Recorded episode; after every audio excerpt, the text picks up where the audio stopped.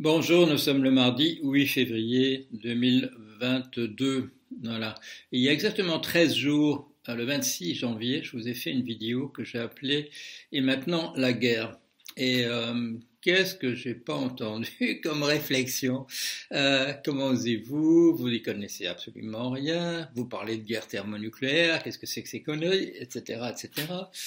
Et euh, j'ai regardé, j'ai regardé tout ce qu'on m'a posé comme objection, et dans les jours qui euh, ont suivi, j'ai fait un petit papier en disant, euh, voilà, en parlant du vœu pieux, parce qu'on m'a, ce qu'on m'a posé, à mon analyse alarmiste, c'est essentiellement quelques informations supplémentaires la plupart des choses qu'on m'a objecté, je les connaissais, je n'en ai pas tenu compte parce que ça ne me semblait pas déterminant.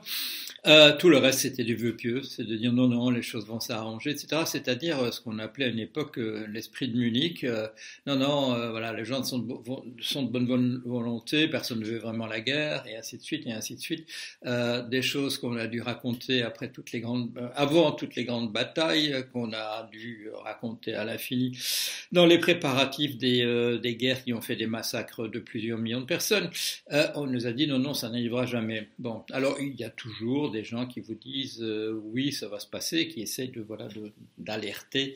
Et pourquoi alerter? Pour le plaisir d'agiter les foules, de faire peur? Non, bien entendu, pour essayer de mettre sa petite goutte d'eau du colibri euh, sur pour empêcher que ça se passe. Voilà.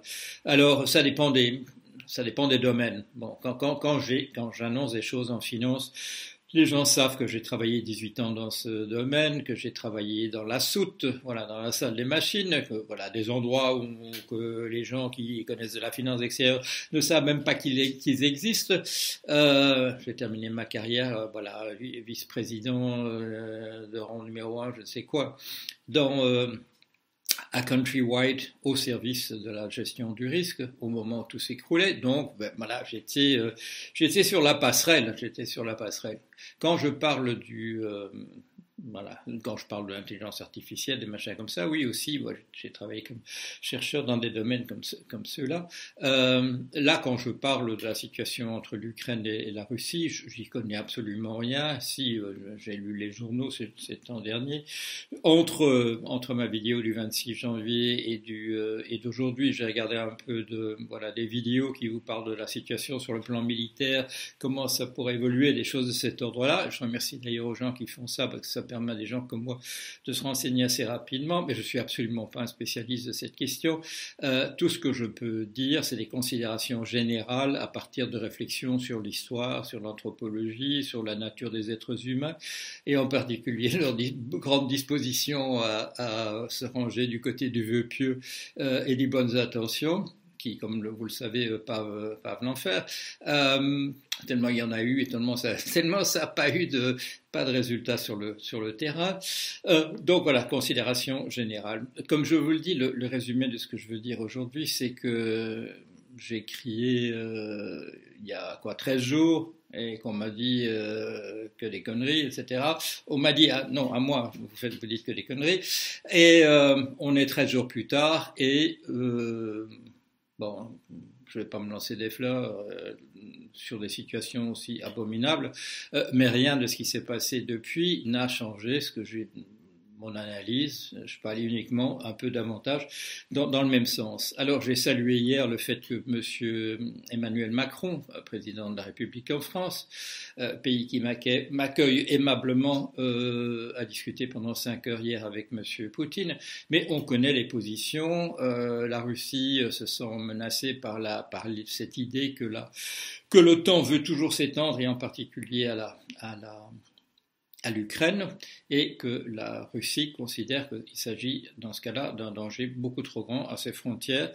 Et c'est vrai que l'OTAN euh, a toujours essayé, euh, bon, depuis que ça s'est créé, de s'étendre, voilà, d'inclure des pays supplémentaires, euh, ce qui menace de plus en plus, bien entendu, les pays qui se trouvent de l'autre côté et qui considèrent que pour des raisons historiques, euh, l'Ukraine fait partie d'un ensemble la Russie au centre. Bon, tout ça est très discutable. J'ai fait allusion l'autre fois euh, quand, on, quand il a été question des Ouïghours, il y a quelqu'un qui m'a aidé avec euh, beaucoup, plusieurs personnes, mais une, personne en particulier en rassemblant une information considérable sur l'histoire de la région où se trouvent les Ouïghours. Ce sont des situations extrêmement compliquées avec des populations qui se déplacent au fil des siècles, des changements de régime, des, des religions qui arrivent et qui, euh, qui reculent, des choses de cet ordre-là.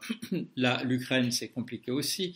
Population, une population suédoise qui, bon, qui, a, qui, a, qui, arrive à un moment donné euh, aux frontières d'un monde essentiellement slave, etc., etc. Bon, d'autres populations qui viennent s'installer en Crimée, qu'on déplace, et ainsi de suite. Des situations extrêmement compliquées, de, des questions linguistiques. Bon, moi, je suis belge de naissance, euh, avec un père wallon, c'est-à-dire qui parlait un français euh, local. Enfin, bon, il parlait bien entendu le français aussi. Euh, une mère hollandaise qui parlait euh, la langue de son pays. Euh, je sais que les questions linguistiques, c'est pas des questions simples à l'intérieur d'une nation. En Belgique, c'est un problème qui continue, voilà, de, comment dire, d'infecter un peu la, situation d'un pays, même si c'est un pays assez stable hein, par rapport aux, autres.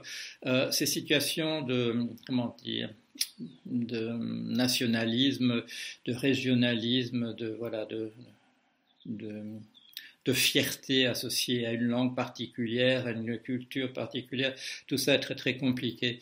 Alors la différence, je vous l'ai dit, entre, entre il y a 13 jours et maintenant, c'est que je me suis un peu informé un peu plus sur les questions d'ordre militaire. J'avais dit euh, risque de risque de guerre nucléaire, et c'est ça qui a fait bondir un certain nombre de gens, comment osez-vous? Euh, Il se fait que M. Poutine a dit la même chose hier, alors bon, on ne peut pas dire que... On peut dire de moi que je suis mal informé sur la question, on ne peut pas dire que M. Poutine soit mal informé sur la question. Donc quand il parle de risque d'une guerre nucléaire, euh, il sait de quoi il parle, et euh, bon, bien entendu, ça a une valeur stratégique quand, quand lui en, en parle. J'ai regardé un peu donc toutes les questions d'ordre militaire et le plus grand danger, il est le suivant, c'est que euh, l'Occident avec l'OTAN n'est pas dans un rapport de force favorable, d'autant plus qu'ils ne sont pas véritablement sur le terrain de l'Ukraine, ils peuvent être juste au, au, autour, euh, mais euh, il fait partie fait partie des politiques euh, voilà, stratégiques, le fait que si on est complètement débordé, que si on est obligé véritablement de perdre du terrain et qu'on est vraiment, euh, comment dire, dans les derniers retranchements ou même bien avant, on utilise l'arme nucléaire. Euh, donc c'est pas pas exclure. Si, si les choses se passent relativement bien, on ne l'utilisera pas, mais si les choses dérapent, et qui peut promettre que dans une guerre les choses ne dérapent pas, parce qu'il y a plusieurs parties et que ces parties interagissent, c'est-à-dire qu'on ne peut pas dire ça va se passer juste exactement de la manière dont les Russes avaient prévu, ou ça va se passer juste exactement de la manière dont l'OTAN l'avait prévu. Ils sont en interaction et il y a les Ukrainiens au milieu. Alors, du point de vue euh, purement militaire, l'OTAN n'a pas en présence de force, n'a pas, une présence euh, à, la hauteur de ce que la Russie a maintenant déployé, non seulement sur son propre territoire, mais aussi en Biélorussie. Euh, L'OTAN n'est pas dans une position favorable. L'Ukraine n'a pas une armée à la hauteur de celle de, la Russie.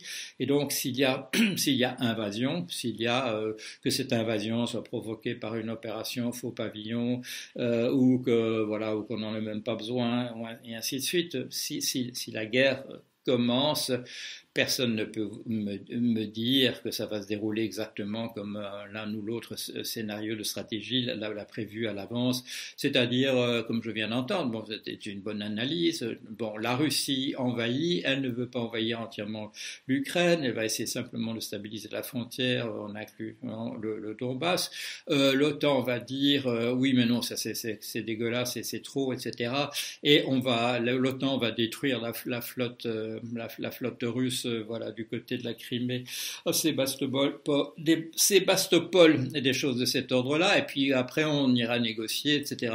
Oui, euh, c'est possible. Est-ce qu'il y a des gens qui ont dit ça en mai 40 oh Non, allez, on va dire en avril 40, qui ont dit voilà, la, guerre de 40, 45, ça va se passer comme ça. Il y aura, bon, bien entendu, plusieurs millions de personnes euh, qui seront, qui seront annihilées dans des camps de concentration, mais finalement, en 44, bon, on se remettra autour de la table.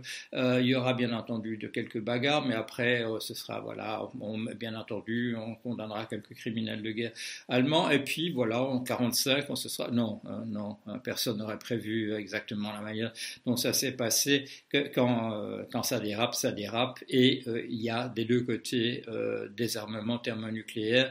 On les a utilisés encore que deux fois à Hiroshima et à Nagasaki, mais on a envisagé de les utiliser et on n'a pas été loin de les utiliser durant la guerre de Corée. On n'a pas été loin de les utiliser pendant la, crise des missiles en, en 62. donc, bon, ça tient ce que ça tient, mais avec des deux côtés absolument surarmé, on ne peut pas dire que ça tiendra toujours et que ça n'aura jamais lieu. Euh, donc, euh, I double down, rebelote. je viens ici aujourd'hui simplement pour vous dire que euh, que j'ai rien à renier sur ce que j'ai dit le 26 janvier, et, sinon que la probabilité de ce que j'avais annoncé a augmenté sur la, les 13 jours entre le 26 janvier et, aujourd'hui. Bon, les, efforts de négociation continuent, mais on a vu la conversation hier de 5 heures entre messieurs Macron et, Poutine a euh, c'est terminé. On dit, quand on, a dit et on a dit, euh, la conclusion c'est qu'on n'avait pas avancé et que là, du coup, la probabilité de guerre avait encore augmenté. Alors quand on me dit je suis alarmiste, j'ai jamais un ton alarmiste. Je vous explique tous ces trucs, j'essaie d'expliquer ça, euh, voilà, comme, euh, comme si on l'expliquait 30 ans plus tard devant, devant un tableau noir, ça n'existe plus, euh, sur, voilà, dans une conférence Zoom hein, ou dans un webinaire. J'essaie de vous expliquer ce qu'on peut comprendre maintenant de ce qui va se passer. Je fais ça dans un certain nombre de domaines où j'ai la, chance d'avoir pu acquérir une, une, expertise. Ici, je suis dans un, dans un domaine que je connais beaucoup moins bien que ceux dont je parle d'habitude, mais euh, voilà, j'ai encore la capacité euh, de lire ce qui est écrit, de comprendre, je dirais, des choses d'ordre général, des cadres généraux, d'avoir une bonne formation d'anthropologue et de sociologue, une bonne formation qui me permet de comprendre un petit peu les êtres humains, plus une de psychanalyste qui me permet de voilà d'entrer dans le détail pour ce qui est de la manière dont les êtres humains individuellement euh, prennent des décisions. Et c'est à partir de là que j'essaie de vous informer, éventuellement de vous alerter, mais je ne vous alerte pas pour le plaisir, uniquement quand ça me semble important. Et c'est ce qui me conduit ce matin à réitérer l'avertissement que j'ai donné il y a 13 jours quand j'ai dit, et maintenant la guerre, cette menace de guerre est non seulement là comme elle l'était il y a 13 jours, mais elle a augmenté depuis. Voilà, allez, à bientôt.